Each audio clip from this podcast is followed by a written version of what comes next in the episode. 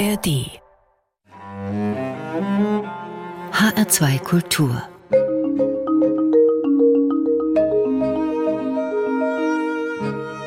Doppelkopf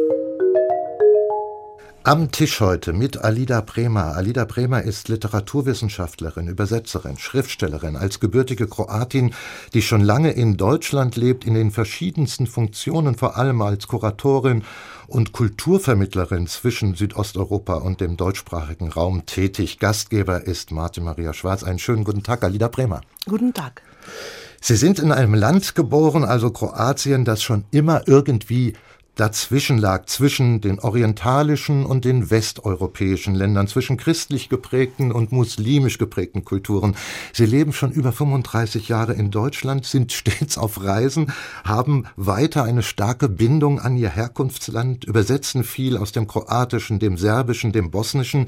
Wie erleben Sie denn Ihr eigenes Dasein so als eine Art Dazwischenexistenz?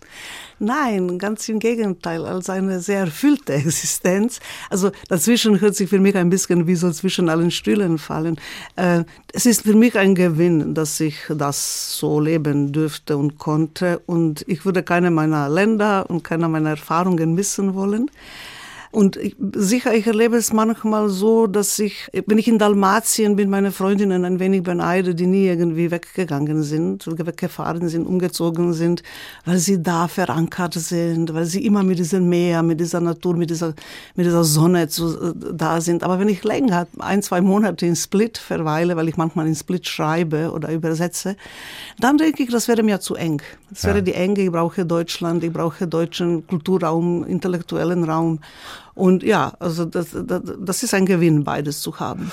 Sie kamen 1987 im Zuge Ihres Studiums nach Deutschland, nach Münster, hatten, wenn ich das richtig sehe, hier eigentlich nur einen universitären Zwischenstopp geplant und dann kommt der Jugoslawienkrieg und Sie bleiben hier. Wie haben Sie das aus der Fernsicht dann wahrgenommen? Waren Sie, was nahe liegt, erstmal schockiert oder war das für Sie alles absehbar, dass das nicht mehr lange halten kann? Es war sehr, sehr dramatisch für mich. Man muss sich vorstellen, ich bin eine Kroatin, äh, aber ich habe in Belgrad in Serbien studiert, durch zufällige Lebensumstände, und so dass meine letzte Adresse in ehemaligen Jugoslawien Serbien war. Und ausgerechnet zwischen Serbien und Kroatien äh, bricht es dann auseinander. Zuerst Slowenien, aber das war ein kürzerer Krieg. Und das war sehr dramatisch für mich, weil ein, ein, ein Gefühl, alles verloren zu haben. Ich war ja jung, heute, heute rede ich vom Gewinn zwischen den Ländern zu sein, aber damals war das schon äh, ein Schock. Und tatsächlich war das so ein bisschen als Zwischenstopp oder zumindest habe ich nie überlegt, dass ich für immer in Deutschland bleibe. Mhm. Das hatte ich damals überhaupt nicht so als Idee äh, gehabt. Ich, ich, wusste es eigentlich nicht. Ja, es war aus der Ferne vielleicht noch dramatischer, als wenn man vor Ort ist. Kann ich gar nicht sagen, außer wenn man natürlich richtig zu Schaden kommt. Also andernfalls wären Sie wieder zurückgegangen? Ich weiß es nicht, weil ich dann auch verliebt war in einen Deutschen, mit dem ich auch zusammen, das kann ich jetzt nicht sagen. Aber wer weiß, wie alles gelaufen hätte. Ich fühle mich schon wie alle Menschen meiner Generation und dieser Generation in diesen Krieg erlebt haben, als jemand, bei dem der Krieg wahnsinnig ins Leben richtig reingeschlagen hat. Und danach war alles anders. Also nach dem Krieg war alles anders. Das, das habe ich tatsächlich so erlebt. Ja. Sie werden in die Tito-Zeit Jugoslawiens hineingeboren. Waren Sie entweder früher oder später oder vielleicht sogar erst heute Sympathisantin eines geeinten Jugoslawiens. So klar wird mir das nicht, wenn ich auf ihr bisheriges Lebenswerk schaue und auf das, was man von ihnen lesen kann. Ja, das ist gut, interessant, dass es Ihnen nicht klar wird, weil es mir auch lange nicht klar war, weil ich tatsächlich als junge, eine junge Frau das gar nicht in Frage gestellt habe. Also Jugoslawien war so selbstverständlich für mich. Äh, dann studierte ich eben in Belgrad, was ungewöhnlich war. Kroaten studierte, oder Kroatinnen studierten nicht häufig in Serbien das fand ich auch als ein Gewinn. Ich fand das selbstverständlich, aber die Art, wie es zerbrochen war, die Art, was alles sich danach abspielte, die Diskussionen bis heute zeigten mir, dann habe ich mich auch mit den historischen Zusammenhängen vor dem Zweiten Weltkrieg und noch davor, vor dem Königreich Jugoslawien beschäftigt. Und äh, gesehen, dass ja, also tatsächlich vieles nicht in Ordnung war und dass ich kann jetzt nicht sagen, dass es besser wäre, dass es zerfallen ist, weil das schwierig ist, überhaupt so, so über historische Dinge zu sprechen. Es ist schwierig zu sagen, ich gehöre nicht zu den sogenannten Jugo-Nostalgikern, weil ich sehe, wie verschieden sich diese Länder entwickelt haben. Ich würde nicht gerne mit Serbien von Vucic heute zusammenleben wollen. Leider, es ist alles so, so leider, leider, leider, aber das ist nicht gut, also keine gute Entwicklung gewesen. Es ist schwierig einzuschätzen. Aber ich habe in Jugoslawien damals gerne gelebt. Ich hatte nichts dagegen. Als junge ja. Frau ging es mir eigentlich sehr gut da. Nach nun schon drei Jahrzehnten, die Sie hier leben, Alida Bremer, in denen Sie auch hier eine eigene Familie gegründet haben, was ist denn die intensivste Prägung, die das Leben hier in Deutschland auf Sie gehabt hat? Was haben Sie denn außer der deutschen Sprache am stärksten von der hiesigen Kultur aufgenommen? Und wo sind Sie immer Kroatin geblieben? Am meisten mag ich die eine zuverlässige, bodenständige Art meiner Münsteraner, also echten Münsteraner Freunde sind auch sehr viele zugezogene aller Art in Münster natürlich. Aber ich mag diese ruhig, diesen Understatement, dieses Nicht-Angeben. Das mag ich sehr gerne. Ich kenne es von uns am, Mittelmeer plus auf dem Balkan, so immer großspurig, immer, keine Ahnung, was auch nett sein kann und lustig. Aber, aber dann, äh, ja, wenn man beides kennenlernt, lernt man zu, lernt diese deutsche deutsche Art zu schätzen. Ich mag das Zuverlässige, eben das nicht Sprudelnde. Also das sind mhm. tatsächlich gerade die Westfalen wenig äh, sprudelndes Volk. Ich wollte gerade sagen, größer konnte der Kontrast ja, ja gar nicht ja, sein. Ne? Ja, genau. und dieser Kontrast, das, das, den empfinde ich dann, dann denke ich immer, wow, wie wohltuend. Also ist auch, ist auch gut, dass man diese Art kennenlernt und dass man davon auch was für sich gewinnt. Denn dieses nur immer, in, und dann immer auch dramatisch, ne? das Mittelmeer ist sehr dramatisch. Also es ist, äh, das ganze, diese ganze Region ist Theater. Also alles ist draußen und alles ist theatralisch. Das ermüdet dann auch irgendwann. Aber ich mag auch Diskussionen. Ich finde, die sind immer fundiert. Also die echten Diskussionen, Deutsche, Deutsche, die ich kenne, vor allem eben auch im universitären Bereich, aber auch sonst Literat, Literaten und so, die reden nicht ins Leere. Das sind fundierte Gespräche. Und bei meinen Balkanleuten gibt es manchmal ja. wirklich Aufbrausendes, aber ohne Fundament. Also ja, das hat auch sympathische Seiten ja. und so. Aber ich habe beides, ich mag beides und fühle mich in beiden Bereichen irgendwie gut. Vielleicht habe ich so eine doppelte Persönlichkeit, mhm. weiß ich nicht. Mhm. Aber ich würde jedem gönnen, auch diese deutsche Art, der, der es möchte, verinnerlichen, der aus anderen Regionen kommt, die sehr schnell neigen zu schnellen Urteilen, mhm. zu schnellen Auffassungen, zu großen Emotionen. Es ist nicht schlecht, mal so auf dem Boden zu bleiben. Sie sind in dieser Zeit, in all diesen Jahren und Jahrzehnten eine hochgefragte Frau geworden, die mit kritischem Blick immer die Geschehnisse und Entwicklungen in den Ländern des ehemaligen Jugoslawiens betrachtet und kommentiert hat, vor allem halt eben auch die ihres Heimatlandes äh, Kroatien und ihre Urteile, wenn man das mal so verfolgt, gerade so über die letzten zehn Jahre in verschiedenen Zeitungsartikeln immer wieder wahrnehmbar, die fielen und fallen eigentlich wiederholt skeptisch, ja manchmal sogar richtig äh, frustriert aus. Ein Grund, die korrupten und mafiösen Strukturen, die Sie immer wieder beklagt haben und beklagen. Hat sich an dieser Sicht etwas Entscheidendes geändert jetzt im Jahr 2024? Leider nicht. Also was, was sich geändert hat, ist vielleicht, dass ich milder geworden bin im Urteil im Sinne, ich verstehe, dass die kleinen, winzigen Länder wie Kroatien, kaum vier Millionen Einwohner, wo jeder jeden kennt, alle sind verschwippt und verschwagert und wo die Menschen sowieso eben dieses Theatralische, das heißt nach draußen, das heißt alle zusammen und so weiter haben, dass es ganz schwierig ist, sich der Korruption Korruption zu entziehen, der Seilschaften, der unter der, unter der Hand etwas machen und so. Also so diejenigen, die es schaffen in der Politik, dann aus ihrem Dorf gefragt werden, könntest du nicht für meinen Kleinen auch was finden? Und dass die nicht Nein sagen können und so. Das mhm. verstehe ich, das ist auch in Italien, Süditalien, Griechenland sehr schwierig. Also man darf jetzt nicht die deutsche Mentalität, auch ein Land von den mächtigen Ausmaßen wie Deutschland, unbedingt vergleichen mit diesen kleinen Ländern. Da bin ich milder in Urteil geworden, ich verstehe die Mentalität. An Andererseits denke ich, dass Kroatien so wahnsinnig tolle Ressourcen, nicht nur die Schönheit, sondern eine der schönsten Länder Europas definitiv, von Naturlandschaften her. Man kennt von Winnetou-Filmen oder aus dem Urlaub, aber es ist einfach ein wunderschönes Land. Aber nicht nur, nicht nur touristisch. Ich meine nicht nur touristisch, es sind intellektuelle Potenziale an dieser Küste. Äh, Zagreb ist natürlich die Hauptstadt, Teil von K&K-Monarchie, auch eine ganz hochentwickelte Kultur äh, in der Stadt gewesen und so weiter. Kroatien hat so viel Potenzial, dass es dann doch schade ist, dass man nicht aus diesen klein karierten, ein bisschen Mischung orientalisch-südländischen rauskommt und diese korrupte Art immer noch behält. Mhm. Weil es nicht notwendig ist, es gibt tolle Menschen dort, ausge gut ausgebildet, aber viele sind dann frustriert, verlassen das Land. Äh, heute gehört das Land zur EU. Es ist sehr einfach für einen kroatischen Arzt äh, oder kroatischen Ingenieur in Deutschland oder keine Ahnung in Frankreich eine Stelle zu bekommen. Menschen sind gut ausgebildet, mehrsprachig, verlassen dann das Land und das ist tatsächlich sehr, sehr schade. Die Spannungen in diesem Teil Europas, in Südosteuropa, die haben ja nach Beendigung der Kriege in Jugoslawien ja auch nicht aufgehört. Sie sind immer wieder neu entflammt. Immer wieder konnte man das auch dann hier mitbekommen. Zuletzt ganz jung noch die, ich glaube, der ist noch lange nicht zu Ende, der Konflikt zwischen Kosovo und Serbien. Ist der Balkan aus Ihrer Sicht weiterhin hochexplosiv? Hochexplosiv. Definitiv hochexplosiv. Vor allem diese also Serbien-Kosovo-Konfliktlage, weil Sie nicht vergessen dürfen, dass da Russland sehr stark mitmischt. Also ich habe gerade die orthodoxe Kultur erwähnt, orthodox-christliche, die ich liebe so als Kultur. Aber leider ist da diese Verbindung nach Russland, die immer zu einer Art despotischen neigt, antidemokratischen, anti, anti-aufklärerischen ist tief drin. Und ich, ich leider hat weder Russland davon äh, abgesehen, noch hat die Türkei den Blick ganz verloren, die immer schon in die Richtung ging seitens der, der Ottomanen damals.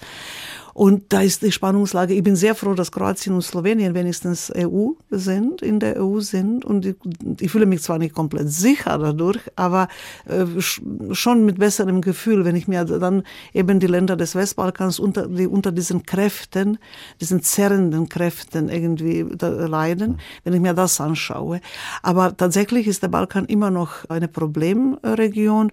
Und ich wundere mich manchmal, wie naiv und blauäugig auch die deutsche Politik, aber auch die europäische europäische insgesamt Politik das nur ab und zu bemerkt, wenn es richtig auflammt, wenn der russische Botschafter in Bosnien schon wieder mal sagt, ihr werdet aber nirgendwo, weder in die EU noch sonst wo gehen oder so, so, so diese Sprüche, dann, dann wird der Blick wieder ah, gelenkt. Ah.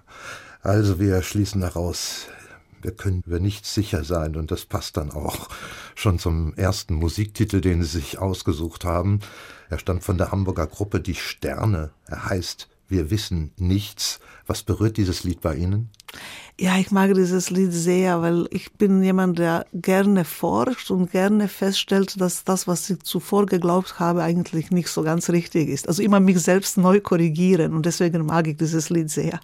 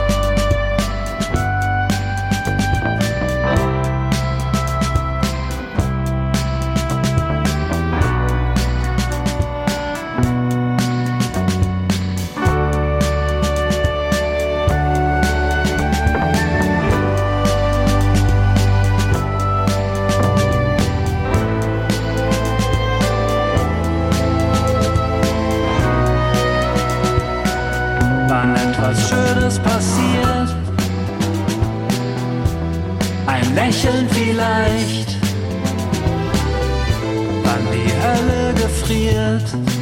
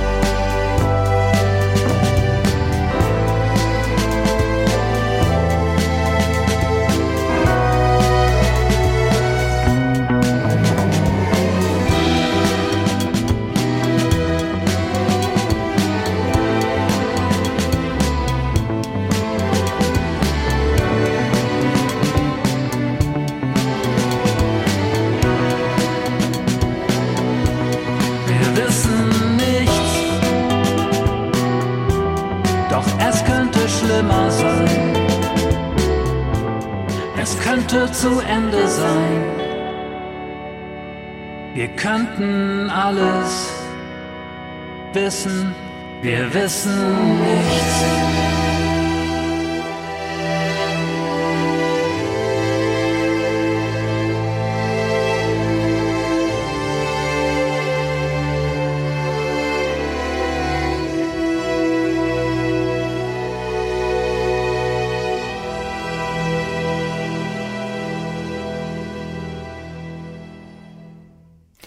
Das war der Song Wir wissen nichts von der Band Die Sterne, gewünscht von meinem heutigen Doppelkopfgast, der in Kroatien gebürtigen Schriftstellerin und Übersetzerin, Literaturwissenschaftlerin und Kultur- wie Literaturvermittlerin Alida Bremer. Übrigens auch dieser HR2 Doppelkopf ist wie immer abrufbar über die App der ARD Audiothek.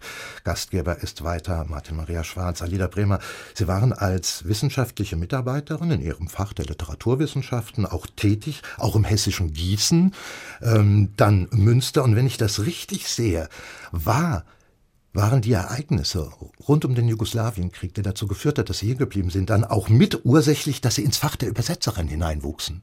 Richtig, genau. Also das war überhaupt nicht meine ursprüngliche Idee zu übersetzen. Ich war, als ich jung war, zu ambitioniert. Ich wollte, ah, ich wollte zumindest äh, Literaturwissenschaft in Harvard und Oxford betreiben. So ungefähr habe ich mir das vorgestellt. Natürlich sind das Mädchenträume. Äh, aber als ich dann hier war, die ersten Aufträge, die ich überhaupt bekam, ich arbeitete an der Uni, äh, aber in so kleineren Bereichen, so wissenschaftliche Mitarbeiterin, waren Anfragen der Zeitungen, als der Krieg schon losgegangen war, ob ich etwas übersetzen kann. Und dann habe ich tatsächlich angefangen, für große Zeitungen zu übersetzen. So, so bin ich hineingerutscht, hineingeraten. Und als der Krieg in Bosnien war, dann habe ich manchmal richtig unter dramatischen Umständen äh, so nachts äh, per Satellitentelefon einen Text gefaxt bekommen und den nachts übersetzt, weil es dringend war, weil es so, so ich weiß noch, als, als Susan Sonntag äh, diesen Warten auf Godot in Sarajevo inszeniert hatte, dass ich dann die Kritik, die aus Sarajevo frisch kam, übersetzt habe, damit das musste schnell gehen. Oder als Zoran Djindjic ermordet wurde, bedauerlicherweise, das war schon später, äh, da habe ich drei Texte gleichzeitig irgendwie übersetzen müssen. Ähm, das fand ich dann auch sehr interessant. Damit habe ich auch die Kontakte mit diesen Autoren auf, aufgenommen, die dann, äh, das waren auch die, unter den besten Autoren, häufig nach Deutschland eingeladen wurden und für die habe ich auch gedolmetscht, als ich hier kam. So hat sich das ergeben. Ja, und dann werden Sie immer mehr zur literarischen Übersetzerin. Genau. Und dann kommt es äh, zu einer, ich glaube, das ist die richtig große Zündung gewesen. Die ereignete sich 2008, ähm, als Kroatien Schwerpunktland der Leipziger Buchmesse wurde und Sie diesen Gastlandauftritt kuratierten. Und man weiß ja, wie wichtig diese Gastlandtitel sind, was die Freisetzung von Fördergeldern auch für die übersetzerische Tätigkeit angeht. Kann man aus Ihrer Sicht sagen, dass es für die Wahrnehmung, generell für die Wahrnehmung kroatischer, serbischer, auch slowenischer Literatur ein Vor- und ein Nach 2008 gibt? Definitiv. Das ist jetzt nicht so, dass ich mich selbst lobe.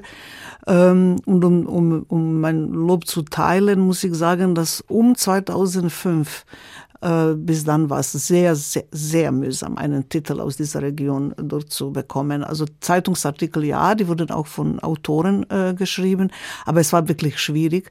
Äh, da hat mich der ungarisch-deutsche äh, deutsche Autor, äh, ungarisch-österreichisch-deutsch lebend, George Dalos, eigentlich ungarisch, aber er lebt in Berlin, ein, der hat äh, vergleichbaren Auftritt aber in Frankfurt für Ungarn kuratiert.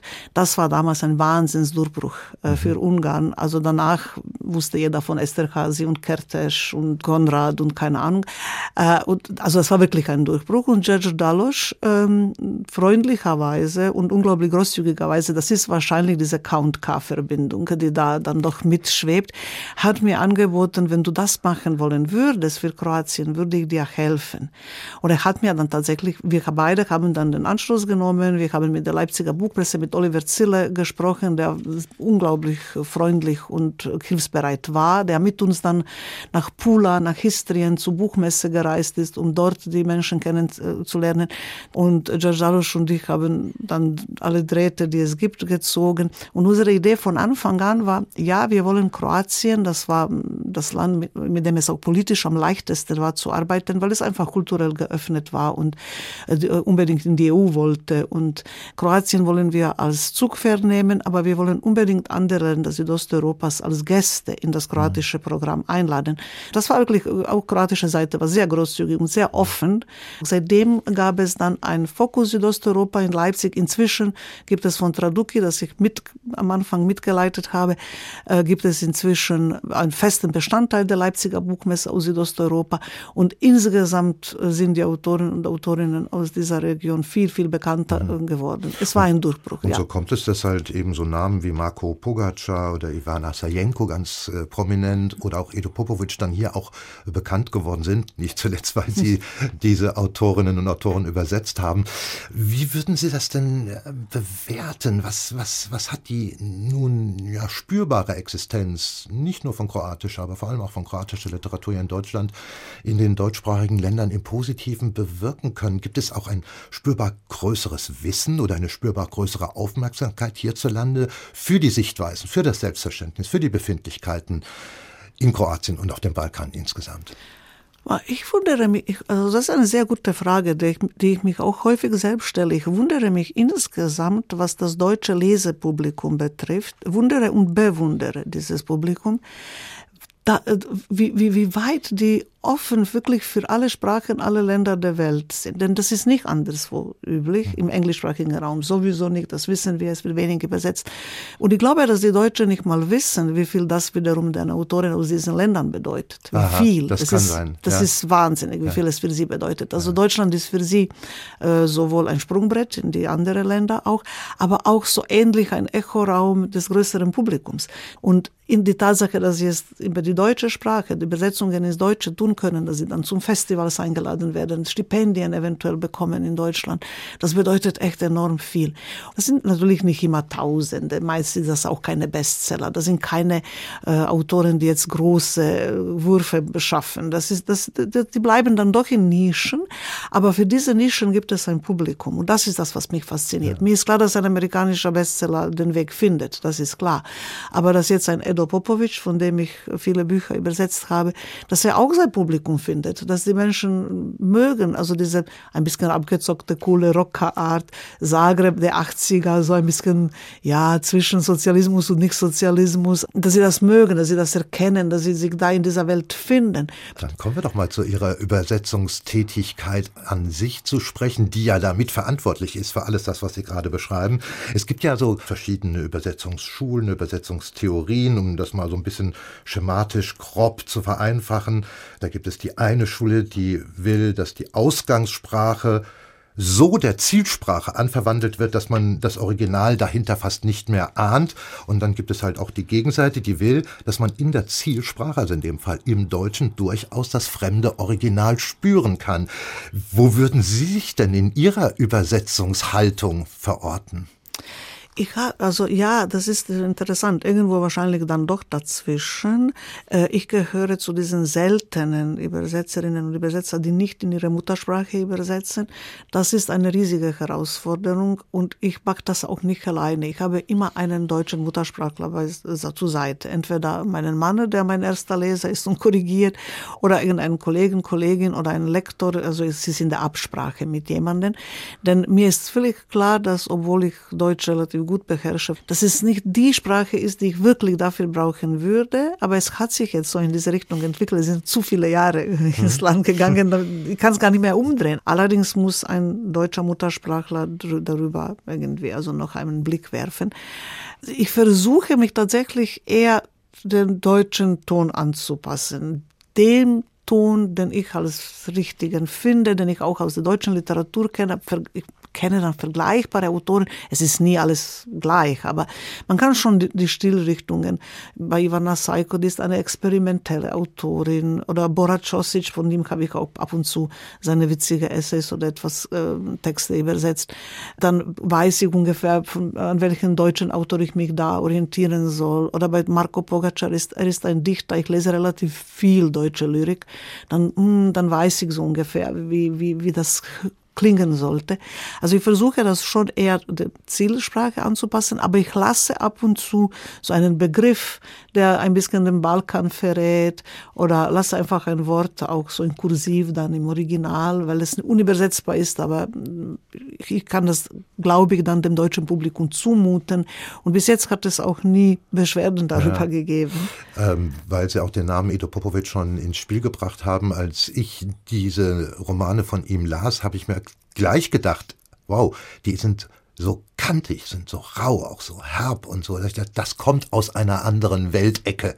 Das, das war mir sofort klar und das, äh, würde ich sagen, spiegelt so ein bisschen ihr Können wieder, dass sie das auch deutlich gemacht haben. Ja, bei ihm, bei ihm, ja. bei ihm ist das ja, tatsächlich. Das kommt auch im Deutschen durch. Ja. Ah, das ist schön. Ja, ja ist so. Ja. Äh, das Kroatische, das, das ist klar, das ist ihre erste Sprache und die erste Sprache wird immer die der Gefühle und auch wahrscheinlich der Erinnerungen sein und bleiben. Was ist denn die deutsche Sprache dann für Sie geworden? Äh, die deutsche Sprache ist für mich ein ununterbrochenes Lernprozess. Ich bin immer im Lernen, immer. Also das ist, äh, auch wenn ich übersetze, auch wenn ich selbst schreibe, muss ich immer nachschlagen, immer suchen.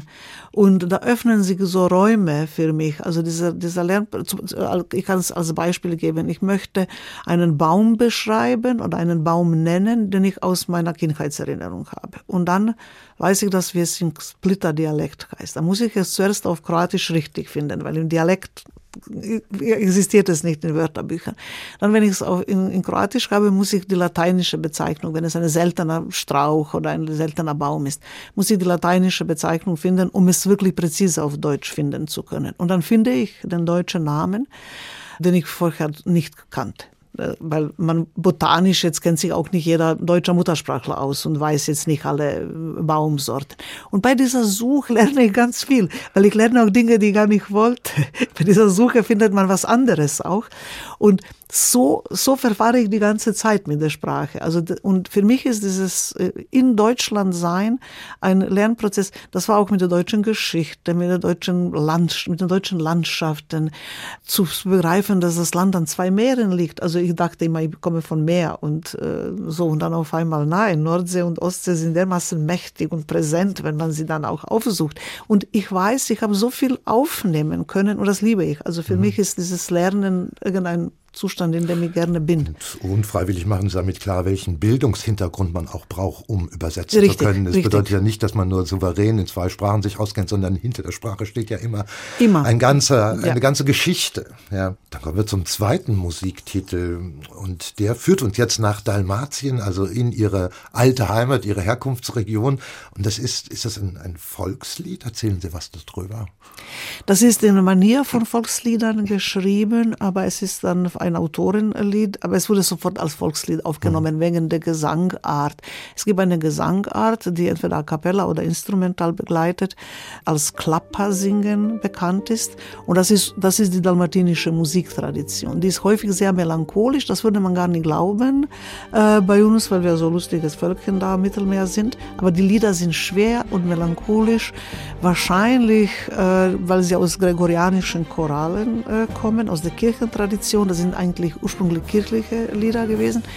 Und die Themen sind sehr häufig das Verlassen äh, des, der, der Heimatschule, entweder Fischer oder Seefahrer waren praktisch diejenigen, die immer das Land verlassen und dann bleiben irgendwelche einsame Frauen und diese Männer kommen nicht zurück, sterben am Meer oder sind verschollen, sind weg. Äh, das ist ein Thema, dann die Liebe, die unerfüllte Liebe, also so, und deswegen sind sie häufig sehr melancholisch und sehnsüchtig. Aber dieses, dass ähm, Frauen auf die Männer warten, das sieht man auch, ähm, keine Ahnung, ich habe am Egmont am See in Niederlande, habe ich auch ein Denkmal für die wartende Frau am Strand gesehen. Also es ist dieses, äh, eine Frau wartet an der Küste und Männer sind weg, das ist sehr typisch ja. für Dalmatien. Ja. Versuch mal, mal den, den Titel. Ich, sagen Sie ihn erstmal auf Kroatisch. Ja? Dalmatino povišću protrujena. Potrujena. Ich versuche das nachher dann nochmal selber zu rekapitulieren. Sie haben das auch mal selber übersetzt mit äh, in etwa Dalmatien von der Geschichte müde geworden. Ja.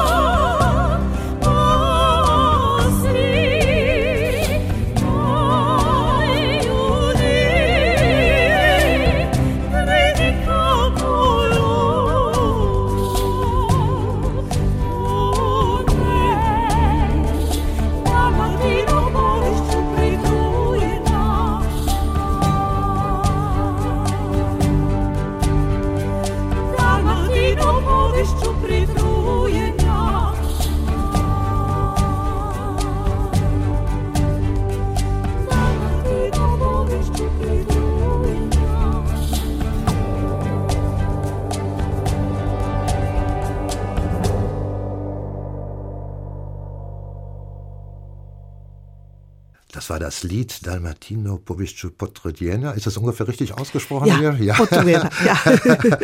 Gewünscht von meinem heutigen Doppelkopfgast Alida Bremer, gebürtig dort, wo dieses Lied herkommt, im dalmatinischen Kroatien, genauer gesagt Split. Gastgeber ist weiter Martin Maria Schwarz. Und jetzt kommen wir zu Ihrem eigenen literarischen Schaffen. Sie haben spät angefangen zu schreiben, obwohl es ja eigentlich die logische Fortsetzung ihres Tuns gewesen ist, als Autoren, die sie schon waren, mit Vorworten und Nachworten in der äh, jeweiligen Prosa, mit Kommentaren, Kolumnen in den Zeitungen, wie schon vorhin angedeutet, und nicht zuletzt als Übersetzerin. Aber da gibt es einen schönen Satz einer Schulfreundin von Ihnen, der mit der ständigen Verspätung in Ihrem Leben. Was hat es damit auf sich?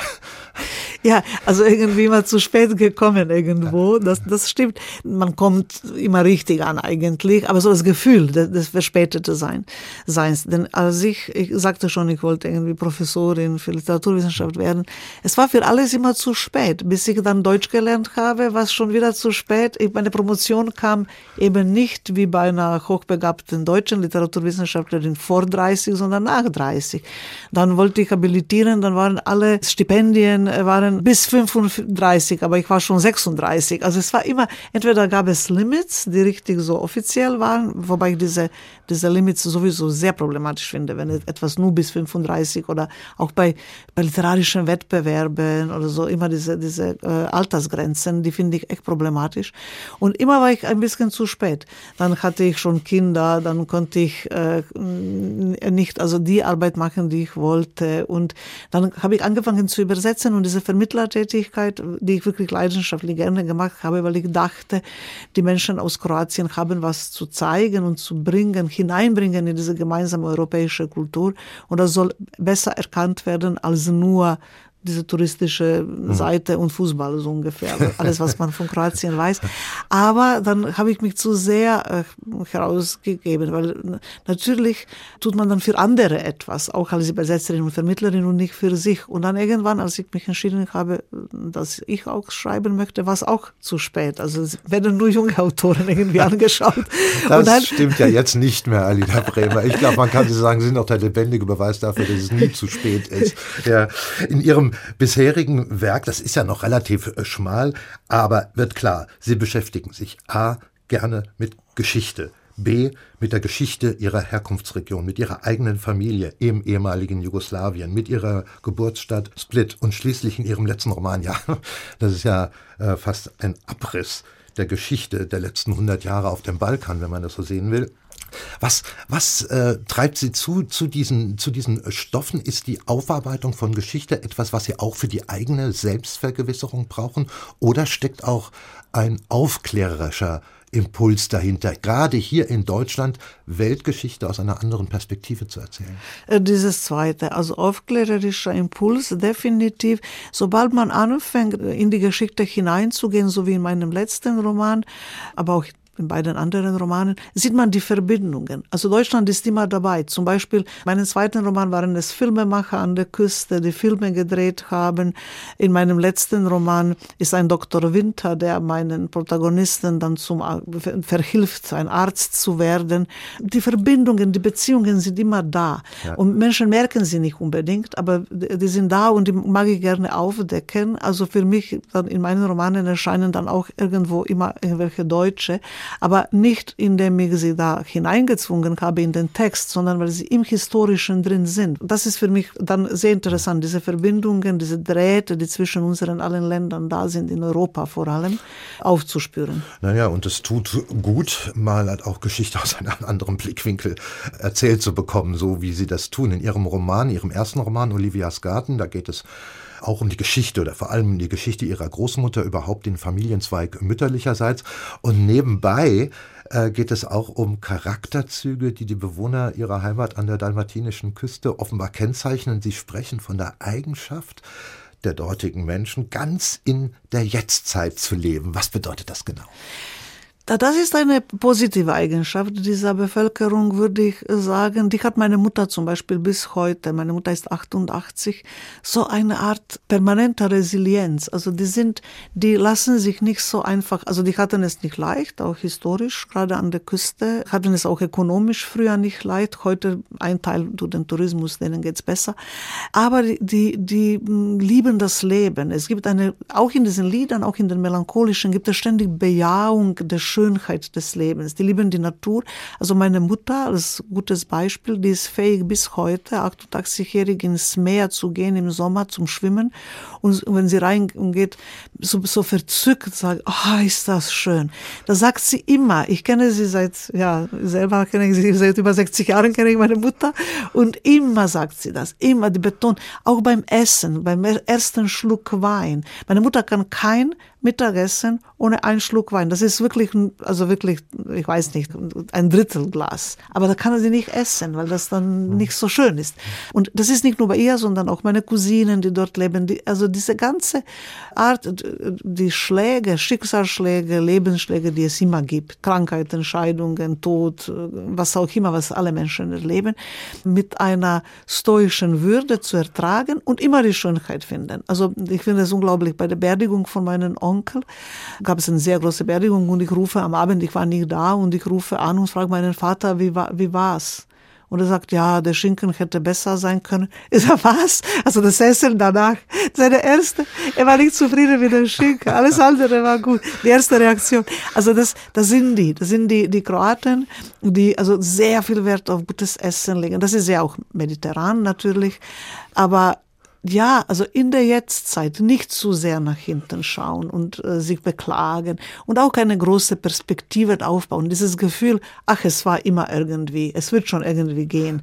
Das finde ich auch positiv. Sie haben das mal auch so gesagt, die Dalmatiner setzen sich auch von anderen Kroaten dadurch ab, dass sie keine Opfermentalität haben, überhaupt nicht mitbringen. Haben Sie von dieser von dieser Mentalität so gar nichts mitbekommen, wenn Sie sagen, die Mutter hatte das und die Großmutter und, und, und auch die Cousinen und so weiter. Ja. Ist es in Ihnen weniger stark ausgeprägt? Bei, bei, mir, bei mir ist vermutlich weniger stark ausgeprägt. Ja. Tatsächlich, also ich bewundere die beobachte sie ein bisschen so, weil ich bin sehr früh weggegangen. Ich bin nach Belgrad, nach Serbien gegangen, dann nach Italien, dann nach Deutschland.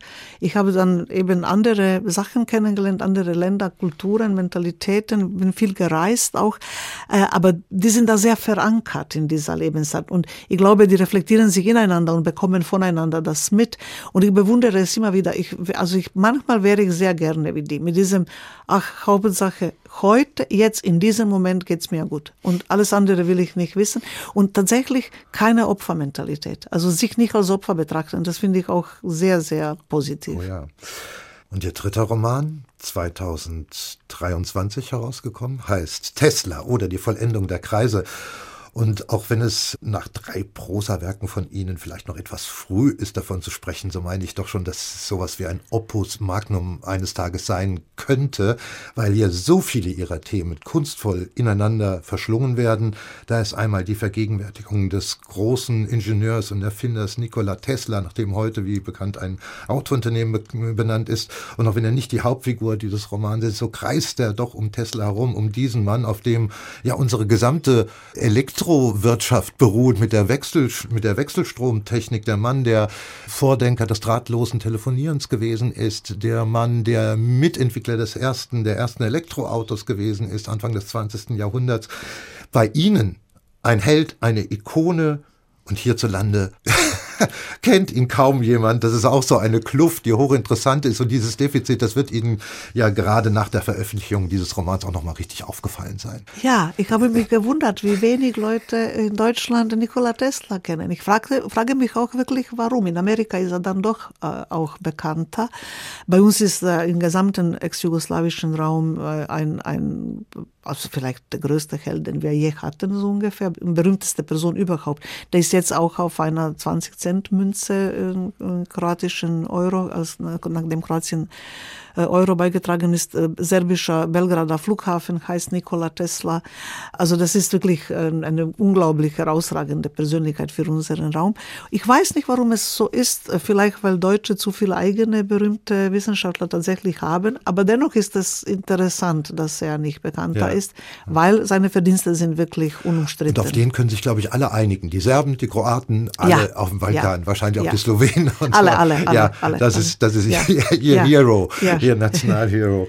ja. zum Zweiten ist dieser Roman, wir können es jetzt nur kurz schraffieren, zum Zweiten ist dieser Roman auch eine Geschichtserzählung des 20. Jahrhunderts aus der Sicht Südosteuropas. Es geht um Auswanderer Anfang des 20. Jahrhunderts äh, vom Balkan aus äh, in die USA und wie sie sich dort dann wieder miteinander Communities bilden und wieder zurückdenken an ihr Land und, und da kommen dann auch schon die Ideen ja, von dem auf, was dann sich später tatsächlich realisieren sollte. Erstmal mit dem Königreich Jugoslawien, dann mit der Sozialistischen Volksrepublik Jugoslawien. Man lernt unglaublich viel, Alida Prima, auch unter welchem Druck diese Länder damals waren, unter der K&K-Monarchie, Österreich, Ungarn und warum es zu dem Attentat kam auf den Thronfolger Ferdinand von Österreich und der dann den Ersten Weltkrieg auslöste. Also es ist hocherkenntnisreich und wie gesagt, aus dieser anderen Perspektive mal geschildert, wichtig. Aber es kommt noch ein drittes dazu in Tesla oder die Vollendung der Kreise, das ist nämlich ich meine so etwas wie ihre eigene Poetologie, in der sie für die Verbindung, unbedingte Verbindung von Wissenschaft und Poesie stehen. Ja, das stimmt, das haben Sie schön äh, formuliert. Das ist wirklich wahr. Für mich, für mich, das ist so ein bisschen äh, ein Goethe-Ideal. Also Goethe mm, oder Faust äh, als Grundtext der deutschen Kultur, auch der, der Grundtext des deutschen Wesens. Also Faust mit einer unfassbaren Wissensneugierde und dem Wunsch, äh, wirklich zu erkennen und zu verstehen, der dafür auch bereit ist, seine Seele zu verkaufen. Das ist wirklich der, ja, also für mich so auf einer symbolischen Ebene der zentrale Text der deutschen Kultur, die ich lieben gelernt habe mit allen ihren Facetten. Und für mich, da gerade Faust, Tesla persönlich sehr viel bedeutet hatte und er in seiner Autobiografie behauptet, dass er auf die Idee für den Wechselstrommotor, die Grundlage der späteren Industrialisierung dank der äh, Elektrizität, dass er da auf diese Idee gekommen ist, indem er Faust auswendig sagte bei einem Spaziergang, ist für mich einfach so die entscheidende Stelle gewesen, an der ich gewusst habe, ich möchte auch, so wie Goethe, das ist natürlich eine wahnsinnige Anmaßung, ich versuche ja nicht wie Goethe zu sein, aber mit dieser Grundidee, dass man den Weg, die Welt zu erkennen, die Welt zu begreifen, nicht auf eines reduzieren soll, weder nur auf die Philosophie, noch auf die Theologie, noch auf die Poesie, noch auf die Wissenschaft, sondern alles zusammen. Und das passte wiederum zur eklektischen Medizin, die mein äh, Protagonist, Mattiazza, der ein Arzt wurde, nachdem er bei diesem Dr. Winter gelernt hatte, er hat etwas studiert damals, zu Beginn des 20. Jahrhunderts, das eklektische Medizin hieß. Das ist ein anderes Curriculum als die heutige Medizin. Und diese, das, das hieß, alles, was dem Patienten gut tut, ohne Einschränkungen. Das heißt, ob es Kräuter der Native Americans sind, so Coca-Blätter kauen, oder ob es wissenschaftliche Erkenntnisse sind, die aus Europa kamen, oder ob es Elektroimpulse sind, die einen massieren. Alles zusammen gehört zu dieser eklektischen Medizin, damit es dem Patienten besser geht, egal was davon wissenschaftlich nachgewiesen ist oder traditionell nachgewiesen ist. Und das fand ich irgendwie interessant, dass dieses, dieses Prinzip der eklektischen Medizin anzuwenden auch an das Schreiben, aber in keinem Fall nur im Literarischen bleiben, sondern immer mit dem Versuch, das Wissenschaftliche literarisch zu verarbeiten wird spürbar auch überhaupt ihr Wissenschaftsinteresse, gerade was die Medizin angeht. Das ist ja nochmal ein eigenes, äh, ein Teilgebiet ihres Seins. Alida Bremer, wohin werden Sie Ihre Antennen in den nächsten Jahren ausrichten? Forcieren Sie Ihre Arbeit als Romanciere oder bleibt auch gleichzeitig das Übersetzen mindestens genauso wichtig? Äh, ich plane noch einen Roman äh, über eine Übersetzerin. Das wird autobiografisch, aber nicht ganz und auf einer ein bisschen auch eben metaphorischen und wissenschaftlichen Ebene. Was bedeutet das Übersetzen an sich, auch, auch im Leben von uns allen?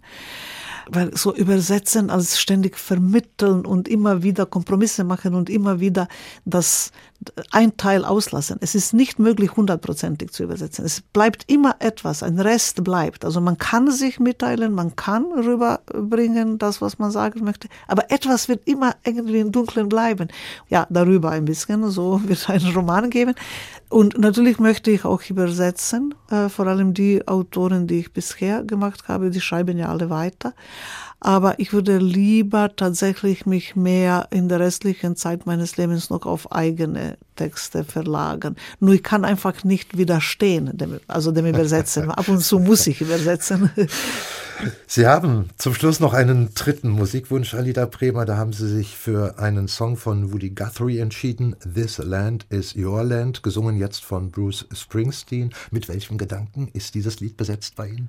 Ja, so ein wenig natürlich als Migrantin in Deutschland äh, fühle ich mich wie damals äh, viele Migranten in Amerika, die dieses, mein, mein, mein, mein Roman über Tesla ist ein Buch über Migration nach Amerika, eine bekannteste Migration überhaupt wenn man, wenn die Migranten ein Land erschaffen haben. Und so fühle ich mich auch jetzt ein bisschen in Deutschland. Und nach unserem Gespräch fliege ich wieder nach Amerika. Deswegen passt das auch. Ja, einfach stimmungsmäßig. Alida Bremer, vielen, vielen Dank für Ihr Kommen hier zum HR2 Doppelkopf und für dieses Gespräch. Danke Ihnen. Vielen Dank. Und vom Doppelkopf verabschiedet sich Martin Maria Schwarz. Well, I rode that ribbon highway I saw above me the endless skyway I saw below me the golden valley Well, this land was made for you and me I roamed and rambled I followed my footsteps through the sparkling sands of her diamond deserts, and all around me a voice was calling. It said this land was made for you and me. Well, this land is your land, this land is my land, from California to the New York Island, the redwood forest, the Gulf Stream waters. Well, this land was made for you and. Now the sun came shining, and I was strolling. Oh, the wheat fields waving, and the dust clouds rolling and our voice was sounding as the fog was lifting. Said this land was made for you and me. Well, this land is your land, this land is my